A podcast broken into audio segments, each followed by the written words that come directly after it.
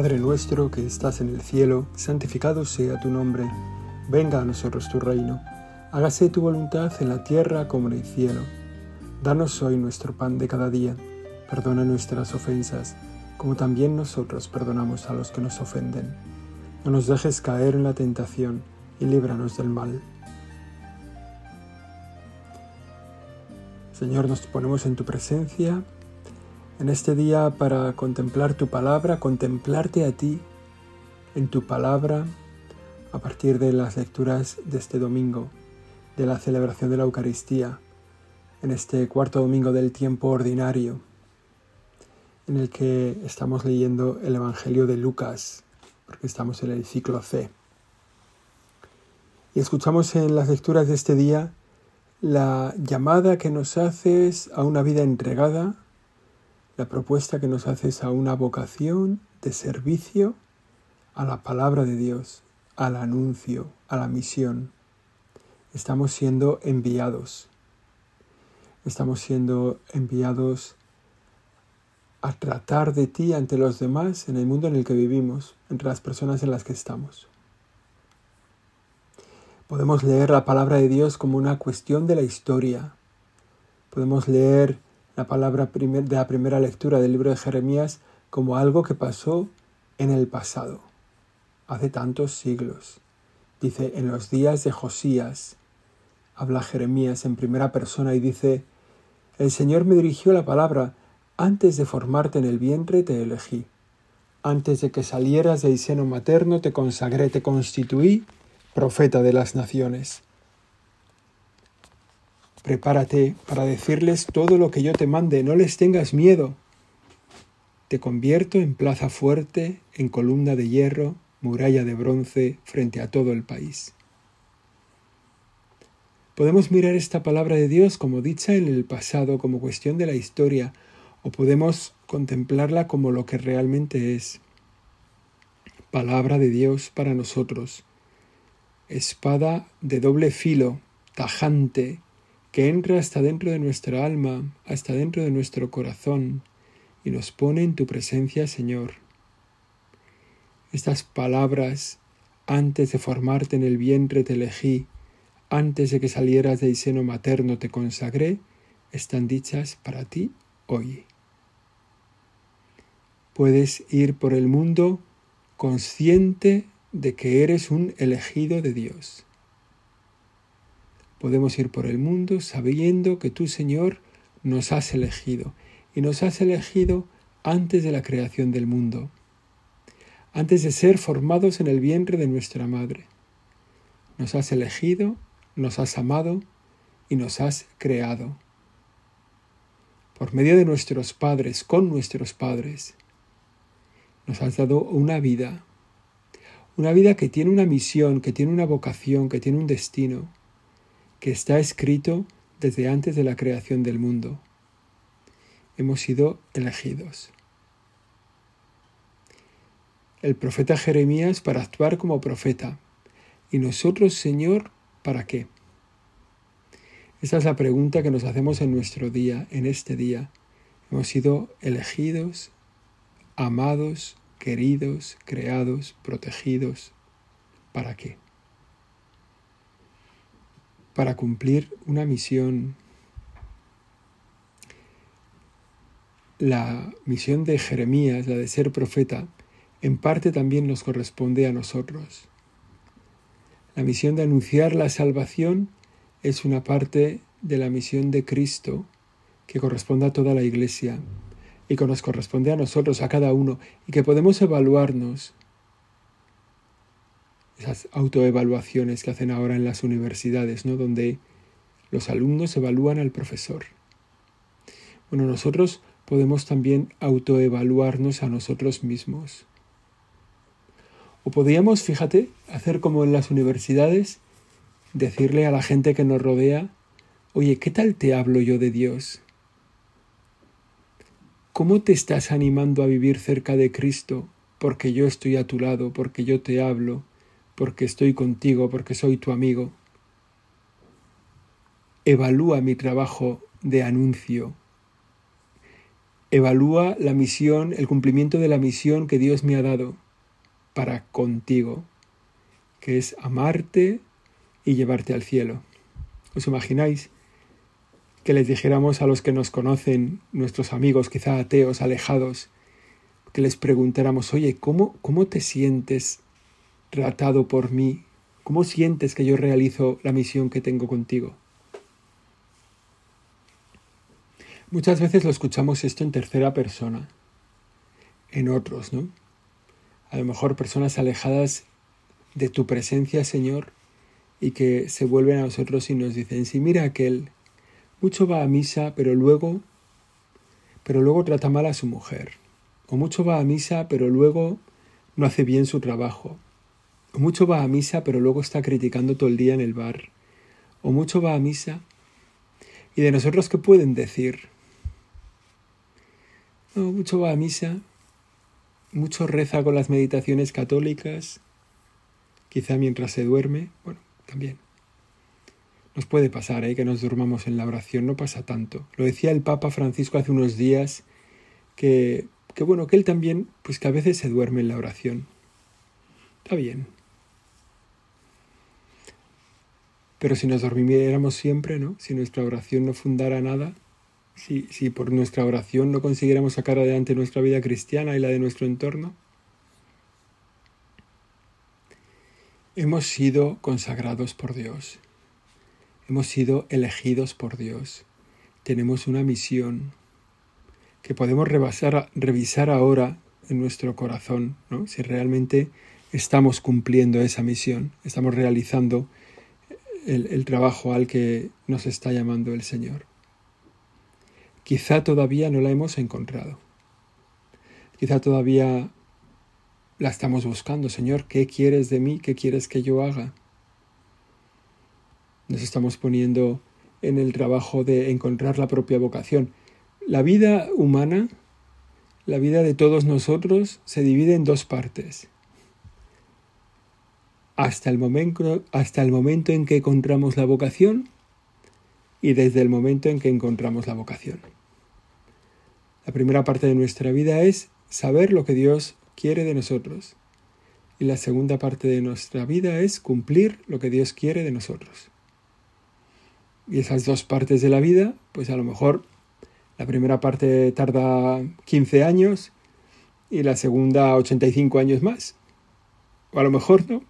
A lo mejor encontramos la vocación en el último día de nuestra vida, cuando Dios nos da una gracia especial para bien morir.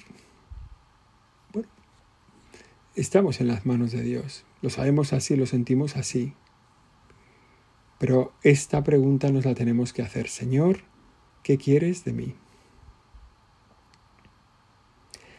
El profeta Jeremías recibe en esa llamada del Señor, que lo constituye profeta de las naciones, recibe dos mandatos que nos pueden ayudar también en nuestra vida, aunque no sea la de profetas, pero sí es parte de nuestra misión el anuncio de, la salvación de Jesucristo a las personas que tenemos cerca. Y nos puede ayudar esos dos mandatos que le dice el Señor al profeta Jeremías. Prepárate para decirles todo lo que yo te mande, el primero. Y el segundo es no les tengas miedo. Y son mandamientos que dichos hace pues 27 siglos siguen teniendo vigencia hoy. Para decir todo lo que Dios nos manda, debemos estar preparados. Para cumplir la misión que Dios nos pide, debemos estar preparados. Conocemos a santos que han ido intuyendo lo que Dios le pedía y antes de saberlo se han ido preparando. Tengo un amigo que, es sacerdote también, que fue consciente de la vocación a la que Dios le llamaba pronto en su juventud, pero pronto. Y desde que se dio cuenta de que Dios le pedía ser sacerdote, pues empezó a prepararse. Empezó a leer unas cosas, empezó... Y estaba muy lejos, muy lejos de entrar al seminario, muy lejos de... Bueno, pues, pues le quedaban unos cuantos años para entrar al seminario y sin embargo se, estaba, se estuvo preparando. Seguramente no había leído esta lectura de Jeremías. no sabía en su corazón, no sabía en, la palabra de Dios esa palabra de prepárate para decirles todo lo que yo te mande. Pero en su corazón, al descubrir la vocación que tenía y que tardaría años en realizarse, empezó a prepararse. Empezó a rezar más, empezó a leer libros sobre la vida cristiana, libros de teología. Prepárate para decirles todo lo que yo te mande. Y hoy esta palabra es también para ti y para mí. La palabra de Dios que es eficaz aquí y ahora, que no es un acontecimiento de la historia, sino que es para ti en este momento, también para mí, nos llama a esto, prepárate. Y en esta afirmación, en este mandato del Señor, para nosotros es también una pregunta. ¿Cómo me preparo? ¿Cómo me preparo para cumplir la misión que Dios me ha encomendado o la misión que Dios me va a encomendar? ¿Cómo me preparo? ¿Qué leo? ¿Qué estudio? qué pienso, ¿no? cómo me preparo. Tengo un amigo que, está todo el día preparándose para redes sociales, ¿no? para Internet, para Instagram, para Twitter, para tantas cosas, ¿no? para lo que venga detrás. Y se prepara porque dice, bueno, aquí hay una herramienta, una herramienta también para la vida cristiana. Él, tiene una, digamos, una, eh, tiene un trabajo, ¿no? Digamos que, en el que utiliza mucho esas redes, ¿no? Pero piensa que también eso vale para la vida cristiana. Prepárate. Prepárate para decirles todo lo que yo te mande. Para poder decir algo a alguien hay que hablar el idioma de alguien, de ese alguien. Hay que hablar su lengua. Hay que conocer su cultura. Hay que estar preparado para los giros de su tiempo, para los acontecimientos de su historia. La misión el cumplir con la misión de anunciar la salvación, que Dios nos confía a todos, exige estar preparados. Y el segundo mandato de esta lectura del libro de Jeremías es no les tengas miedo. No les tengas miedo. Te convierto en plaza fuerte, en columna de hierro, en muralla de bronce, frente a todo el país frente a los reyes, a los príncipes, a los sacerdotes del pueblo, frente a todo el mundo. Ellos todos lucharán contra ti, pero no te podrán, porque yo estoy contigo. Palabra del Señor, viva para nosotros aquí y ahora. Yo estoy contigo, no les tengas miedo. Serás plaza fuerte, columna de hierro, muralla de bronce, no por tus fuerzas, no por tus actividades, no por tu... Serás todo eso por gracia de Dios, porque Él está contigo. Y venga lo que venga por delante, tú no les tengas miedo. Hace unos días me contaban una situación parecida, ¿no? De cómo pues un acontecimiento, los poderes, los medios de comunicación, la sociedad civil le habían dado la vuelta y, impresionaba mucho ¿no? el cambio de lo que se había dicho a lo que estaba pasando en la sociedad. ¿no? Como todos los medios se fueron alineando en un mensaje y daba un poco miedo. Es decir, ¿cómo puede ser? ¿Qué podemos hacer? Bueno, nosotros en esto no tenemos problemas grandes. Los problemas grandes los tiene el Señor y hay que dejarle a Él solucionarlos. Nosotros tenemos problemas pequeños, estamos en manos de Dios nos, confiamos a Él. Cuando nos superan las cosas, le pedimos que las solucione. Son su problema. Y nosotros somos simplemente colaboradores. Lo decimos, lo hemos dicho ya muchas veces, ¿no? Dios existe y no eres tú. Tranquilo, Dios existe y no eres tú. Déjale a Dios, ¿no? Que actúe Él. Pero mientras tanto, haz tu parte, tu parte pequeñita, la parte para la que Dios te ha elegido y vive con la paz de que tú, Señor, estás conmigo. El Señor está contigo. El salmo abunda en la respuesta. Ya sabéis que en las lecturas de, esta, de los domingos normalmente ¿no? se lee una primera lectura del Antiguo Testamento y luego hay un salmo que es como la respuesta a esa palabra de Dios. Y ese salmo responde muy bien a esa palabra de Dios, ¿no? La palabra que le ha dicho, yo te elegí antes de formarte en el vientre, prepárate para decirles todo lo que yo te mande, no les tengas miedo, yo estoy contigo. Y el salmo contesta, mi boca contará tu salvación, Señor. A ti me acojo, no quede yo derrotado, tú eres justo, líbrame, ponme a salvo, inclíname tu oído, sálvame. Una expresión que se repite, mi boca contará tu salvación, Señor, que es una manifestación de mi voluntad de servirte. Esta respuesta que daremos en la celebración de la Eucaristía en este día, mi boca contará tu salvación, es no una respuesta de palabra, ni siquiera una respuesta cantada, es una respuesta del corazón, y es un mandato para mí mismo. es un compromiso que yo asumo. Mi boca contará tu salvación, Señor. Y al mismo tiempo que decimos eso, mi boca contará tu salvación, todo el salmo es una oración pidiendo su ayuda. Sé mi roca de refugio, el alcázar donde me salve. Tú eres mi esperanza, eres mi confianza desde mi juventud. Yo me apoyo en ti, mi boca contará tu justicia la confianza en el Señor. Nosotros no ponemos la confianza en lo que hemos leído, en los sabios que somos, en lo listos, en lo hábiles. Ponemos nuestra confianza en el Señor. Nosotros nos preparamos, ¿eh? Lo dice ahí el, primer mandato, ¿verdad?, de la lectura. Prepárate para decirles todo lo que yo te mande. Nosotros nos preparamos, no somos unos insensatos, pero al mismo tiempo confiamos en el Señor. A ti me acojo. Tú eres justo, líbrame, ponme a salvo, sé mi roca de refugio. Eres mi esperanza y mi confianza. La palabra de Dios es especialmente viva para este tiempo, donde vemos tantas oportunidades para agachar la cabeza, para escondernos. Un ambiente a veces complicado, no más complicado que en otros momentos de la historia, ¿eh? Más lejos han estado otros, mucho más. Mucho más difíciles ha sido la vida de los franceses católicos después de la Revolución Francesa.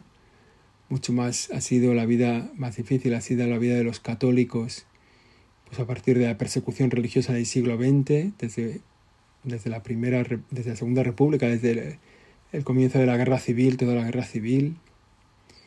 Mucho más complicada ha sido la vida de los católicos en China, en la evangelización de China, de Japón y en tantos lugares.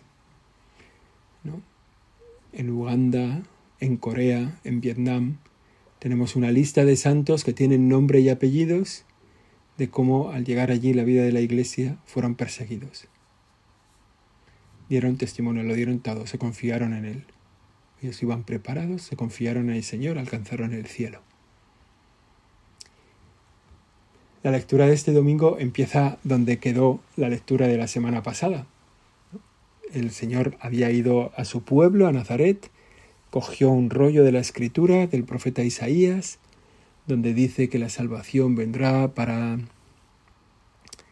curar a los sordos, liberar a los cautivos, y dice esa palabra, hoy se cumple esta escritura que acabáis de oír. Y ahí empieza el Evangelio de este domingo. Hoy se cumple esta escritura que acabáis de oír. Después de pasar lo que relata el Evangelio de este domingo, que escuchemos la palabra de Dios con admiración, que estemos dispuestos a entregarnos a ella, a seguirla, pero que queramos que esa palabra haga lo que nosotros queramos. Los que estaban en la sinagoga de Nazaret admiraban, miraban admirados al Señor Decían, qué, bien, qué maravilla, qué bien dice las cosas, qué bien habla. Inmediatamente intentaron someter la palabra de Dios. Y Jesús se dio cuenta, Jesús se dio cuenta, me vais a decir que haga yo aquí los milagros que he hecho en otros lugares, pero no, no los voy a hacer. En otros lugares correspondía hacer esos milagros y aquí no los voy a hacer. Entonces todos en la sinagoga se pusieron furiosos y levantándose lo echaron fuera del pueblo y lo llevaron al precipicio del monte con intención de despeñarlo. Atención, ¿eh? O sea, el Señor se manifiesta, les explica la grandeza de la palabra, les explica cuál es su misión, pero ellos quieren que haga milagros allí. O sea, no les interesa la salvación, les interesan los milagros. Es muy distinto, ¿eh? Es algo muy de nuestro tiempo. A la gente no le interesa la salvación, a la gente le interesan los milagros. A la gente no le interesan las grandes noticias, le interesan los chascarrillos. Al chaval, por ejemplo, le interesa mucho más el donus de plástico que, no sé, el filete de ternera bien hecho. Bueno, ahora no se puede hablar bien de las carnes, hay que tener cuidado, ¿no? Si hablas demasiado de la carne, igual te, te mandan. Pero bueno, a los chavales les interesan más las, las gominolas que no alimentan, que eso somos todos un poco chavales, somos un poco aquí, pues como estos de la sinagoga, ¿no? Que delante de Dios Todopoderoso, lo que les interesa no es la salvación de Dios, no es el Mesías que viene a salvar al mundo, lo que le interesa es el milagro así cercano. Oye, cúrame esta enfermedad, eh, devuelve un poco la vista, haz que mejore un poco mi oído. Cuando nosotros nos dirigimos a Dios en este momento, ahora en nuestra oración, le tenemos que pedir las cosas grandes. Las cosas del día a día, pues hombre, más o menos, pues las tenemos que hacer nosotros, ¿no? Ahí las podemos poner en sus manos, y si se escapan de nuestro, de nuestro control, pues las podemos poner en las manos de Dios. Pero sobre todo le pedimos las cosas grandes. Le pedimos la salvación de una persona. Le pedimos la vida eterna para una persona que ha muerto. Le pedimos a Dios por un enfermo que está grave, que a lo mejor está alejado de su familia, por una situación dolorosa que, que no podemos resolver nosotros, ¿no? porque está fuera de nuestro alcance, fuera de nuestro tiempo, ¿no? fuera de nuestro entorno, ¿no? un problema en una familia gordo. Señor, encárgate tú, encárgate de esto, ¿no? Bueno, le podemos pedir por un dolor pequeño que tenemos, ¿no? Pero, pero en realidad sería un poco eso, ¿no? Volvernos al Señor para pedirle las cosas grandes. Él cuenta como, bueno, pues que, que hay mucha, o sea, que cuando el Señor hace un milagro, lo importante no es el milagro, ¿no? Sino la conversión. O sea, hacer un milagro que no suscite la conversión de una persona, el Señor le interesa nuestras almas, ¿no? O sea, le interesa nuestra vida eterna. O sea, le interesa las cosas que hacemos, las cosas que decimos, pues sí, claro, también le interesan, pero sobre todo le interesa una vida eterna que tenemos que cumplir cada uno de nosotros, ¿no? Y de algún modo, pues a veces nosotros nos, somos, somos como de mirada baja a la hora de hacer las cosas de, petición corta con el Señor. Pues en este momento vale la pena mirar a los santos, vale, mirar, vale la pena mirar lo que han hecho los santos, las obras de los santos. nos daremos cuenta al mirar el trabajo de los santos, cómo ellos han pedido al Señor cosas grandes, cómo gente muy normal, gente nada brillante, ha conseguido transformaciones impresionantes. En esto siempre bueno, de alguna forma es un poco paradigmático el cura de Ars.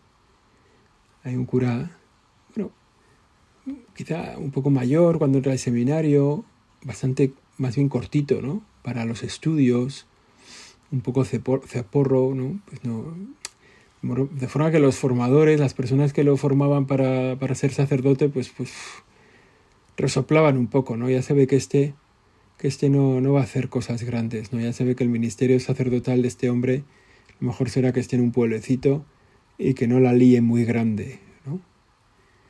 O sea, que no, que no sea muy complicado, que no corrompa a mucha gente, que no estropee la cabeza de mucha gente.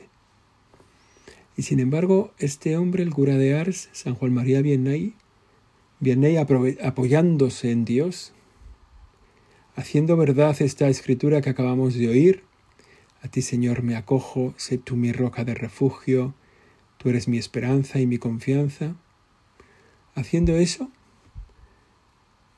transformó la vida de Francia, de una buena parte de Francia, por la entrega de toda su vida en esa pequeña aldea de Ars, donde iba gente pues de todo el oriente francés, digamos, cerca de Lyon, de todo ese entorno, para confesarse, para conocer su vida, para discernir su vocación, para miles y miles y miles de personas se confesaron con este santo y encontraron una luz para su vida, la luz de su vida.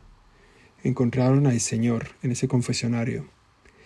Bueno, pues de alguna forma es, es un hombre normal que se pone en manos de Dios, que acoge la vocación que le da el Dios, que la cumple como buenamente puede y que transforma simplemente por su fidelidad, eh, se convierte en un gran santo y hace santos a muchas personas.